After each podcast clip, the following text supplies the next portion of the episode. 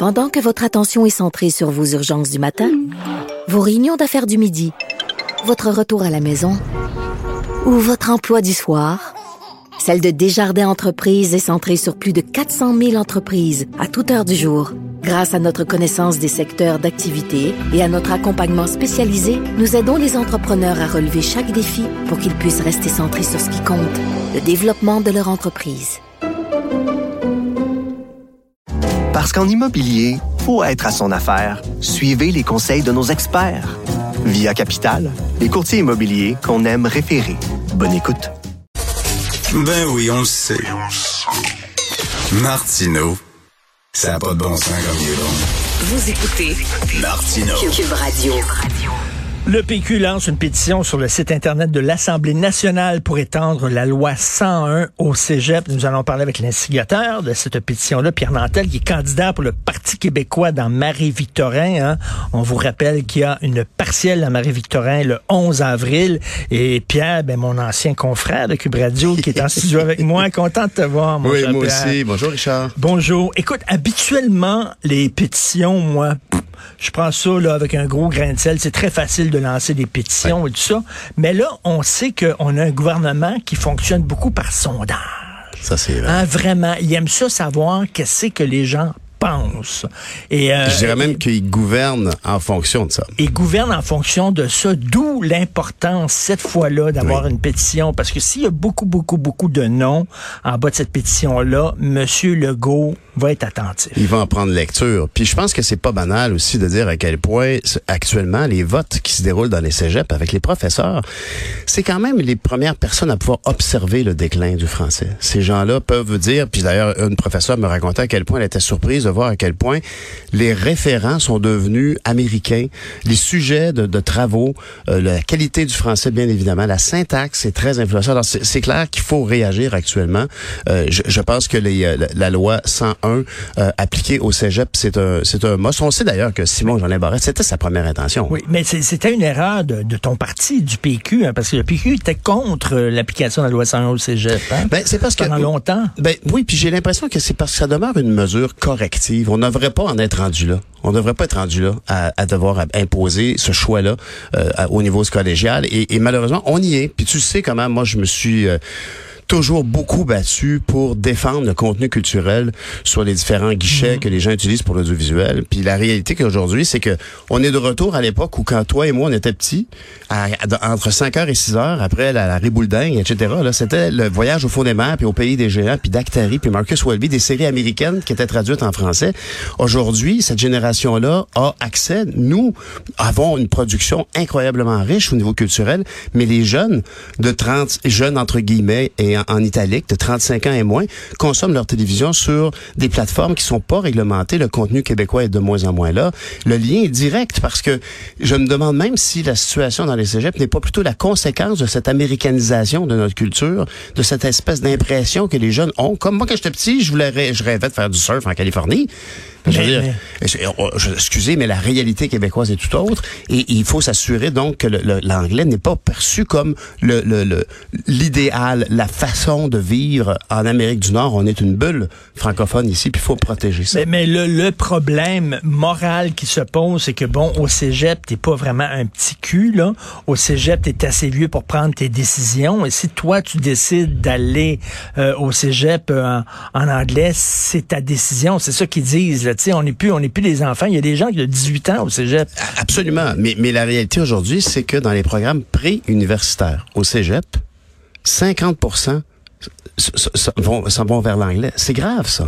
C'est tr- c'est extrêmement grave. Cette situation-là doit être corrigée. Alors, effectivement, de prendre une pétition, de demander aux gens de donner leur avis là-dessus, espérons que ça va influencer le gouvernement parce qu'il y a un recul du français. On en a beaucoup Il y a parlé. beaucoup d'allophones aussi, là, Bien qui, sûr. euh, qui, qui s'en vont vers le cégep anglais. Puis après ça, on sait qu'ils vont continuer dans une université anglaise. Et tout. ça. Cela dit, moi, je suis allé à Concordia. hein. Moi aussi.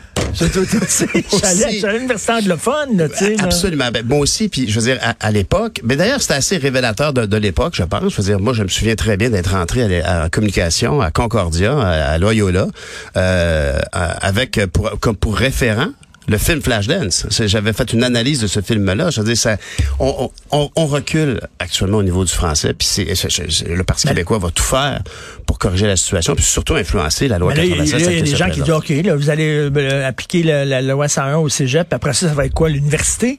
On va être obligé Ben d'aller à l'université en français?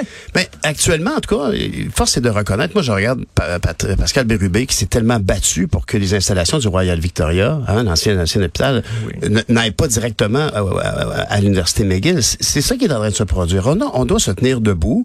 On a un grand respect pour nos amis, nos cousins, nos, nos, voisins, nos Québécois anglophones. Il n'y a aucun problème là-dessus. Et d'ailleurs, beaucoup de gens vont dire actuellement que ce qu'il faut respecter, c'est que le droit des anglophones d'aller dans leur propre cégep, parce qu'actuellement, il y a tellement de francophones.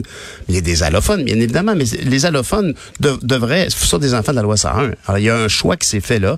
faut faire une correction. Mais tu as, même des situations surréalistes où tu peux avoir dans une classe d'un cégep une majorité de francophones avec un prof francophone. Oui, oui, oui, oui. Et tout, tout, tout le monde parle anglais. C'est assez, c'est assez surréaliste. C'est surréaliste et, et- et c'est pour ça d'ailleurs que la pétition va bien déjà. On est déjà rendu, je pense, à, près de 3000 noms. C'est parfait, on continue.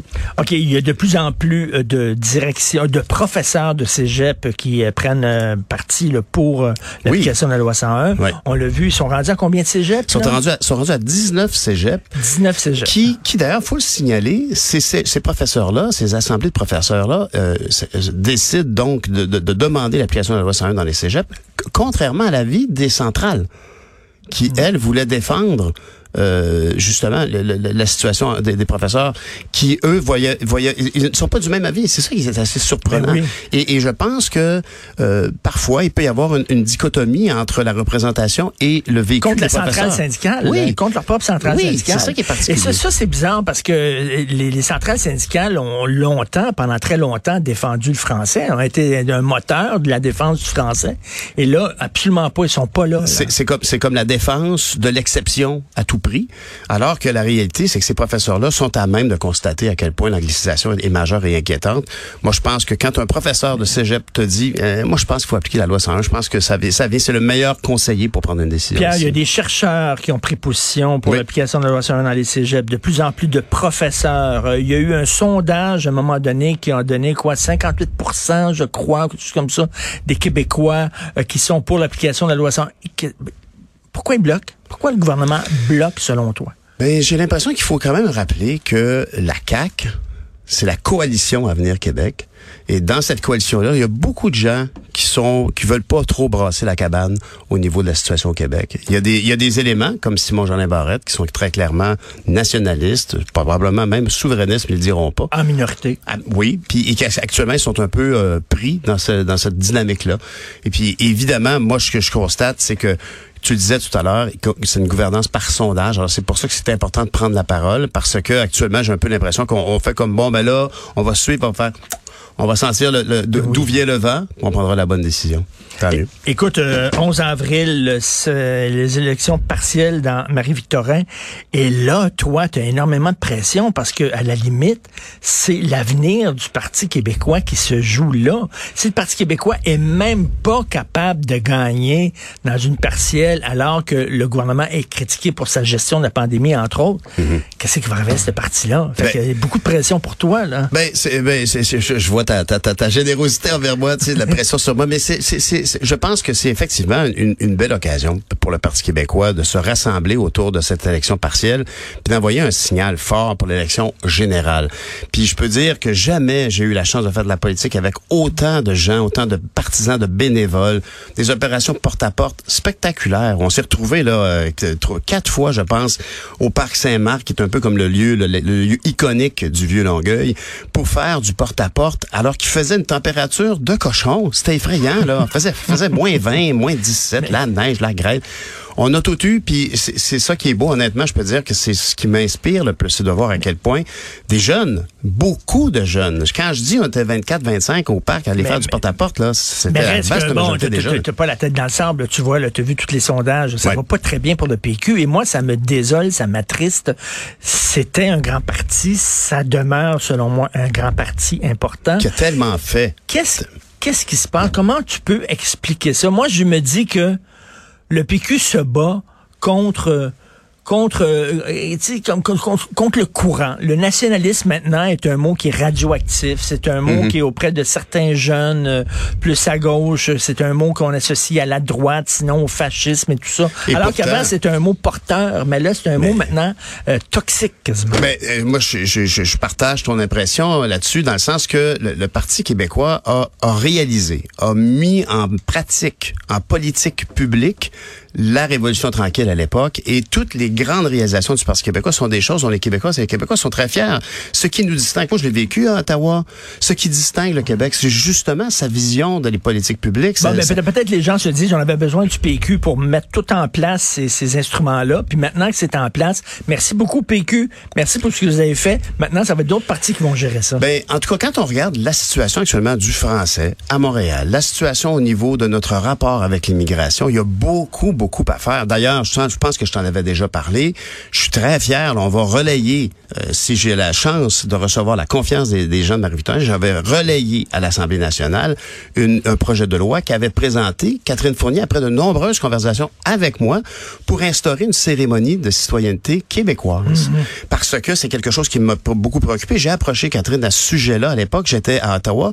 On avait, c'est un débat qui s'était présenté alors que, pour faire une histoire courte, on était en train d'appliquer euh, au serment de citoyenneté le respect des, traités avec les Premières Nations. C'était un, ajout que j'avais moi-même ajouté à mon serment d'aller en tant que député à la Chambre des communes. J'avais ajouté un segment sur le respect des Premières Nations.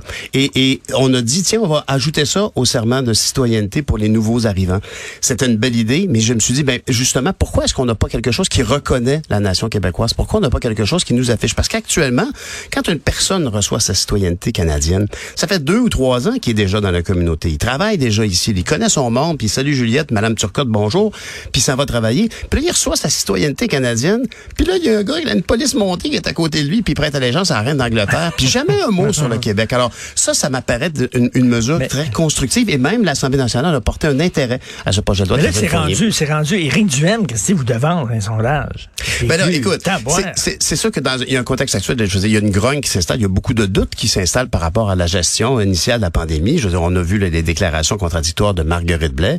Alors, bien évidemment, c'est ce que je, le, le message qu'on peut envoyer aux gens dans Marie-Victorin, c'est écoutez, voulez-vous envoyer à l'Assemblée nationale une ou un, mais là c'est une 76e députée de la CAQ, ou si vous voulez avoir une opposition forte, puis ça aussi on en a beaucoup parlé dans les dernières années, à quel point il n'y a pas eu beaucoup de place pour l'opposition dans la pandémie. Puis il n'y a aucun doute que M. Legault a vécu, comme Horacio Arruda, une pandémie très éprouvante, puis je pense qu'il est fatigué actuellement, puis il démontre certains signes Bon, peut-être pas d'arrogance, mais certainement en tout cas de suffisance. Puis écoutez, là, nous autres, on a la science infuse. Ben non, on a besoin de l'opposition, puis le Parti québécois est là. Et, et les partiels, ça sert à ça aussi. Ça sert à envoyer un message en disant, écoutez, là, on vous aime bien, là, mais il y a quelque chose qui va pas, là, ça cloche. Absolument. Vous avez des comptes à rendre à la population concernant Puis- la gestion dans, Et il faut contrer cette impression-là que tu avais. Je faisais, je me faisais de- de- pas du porte-à-porte, mais du CPE à CPE. J'étais sortie de CPE, puis je parlais avec des gens qui me disaient, oh, ben, moi, je vais plutôt voter pour la CAQ. Puis je dis, vous êtes dans une installation qui est le fruit du travail, de la vision de la société du Parti québécois.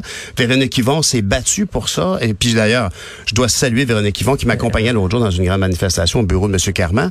Les gens voyaient en elle, enfin, cette personne qui nous écoute, parce que c'est ça la tradition dans Marie-Victorin, c'est que le Parti québécois a toujours bien représenté cette, circonscription-là, parce qu'il y a des enjeux très proches du Parti québécois, cette solidarité sociale qu'on voit dans les organismes communautaires, puis qu'on doit, doit de soutenir davantage à la mission et non pas en mettant des projets spéciaux sur telle ou telle affaire. En tout cas, le- le- le- les projecteurs sont sur Marie-Victorin, bien sûr, parce que comme je te dis, c'est pas seulement ton avenir politique qui se joue, mais c'est l'avenir de ton parti. Ça va être serré actuellement. Être- On le sait, on va travailler fort, puis on va aller rencontrer les gens de Marie-Victorin, on espère qu'ils vont nous soutenir. Bonne chance. Écoute, je serais très content de te revoir au micro, mais je préfère que tu gagnes tes élections dans Marie-Victorin. Salut Pierre Merci, Nantel, candidat pour le PQ dans Marie-Victorin. Bye.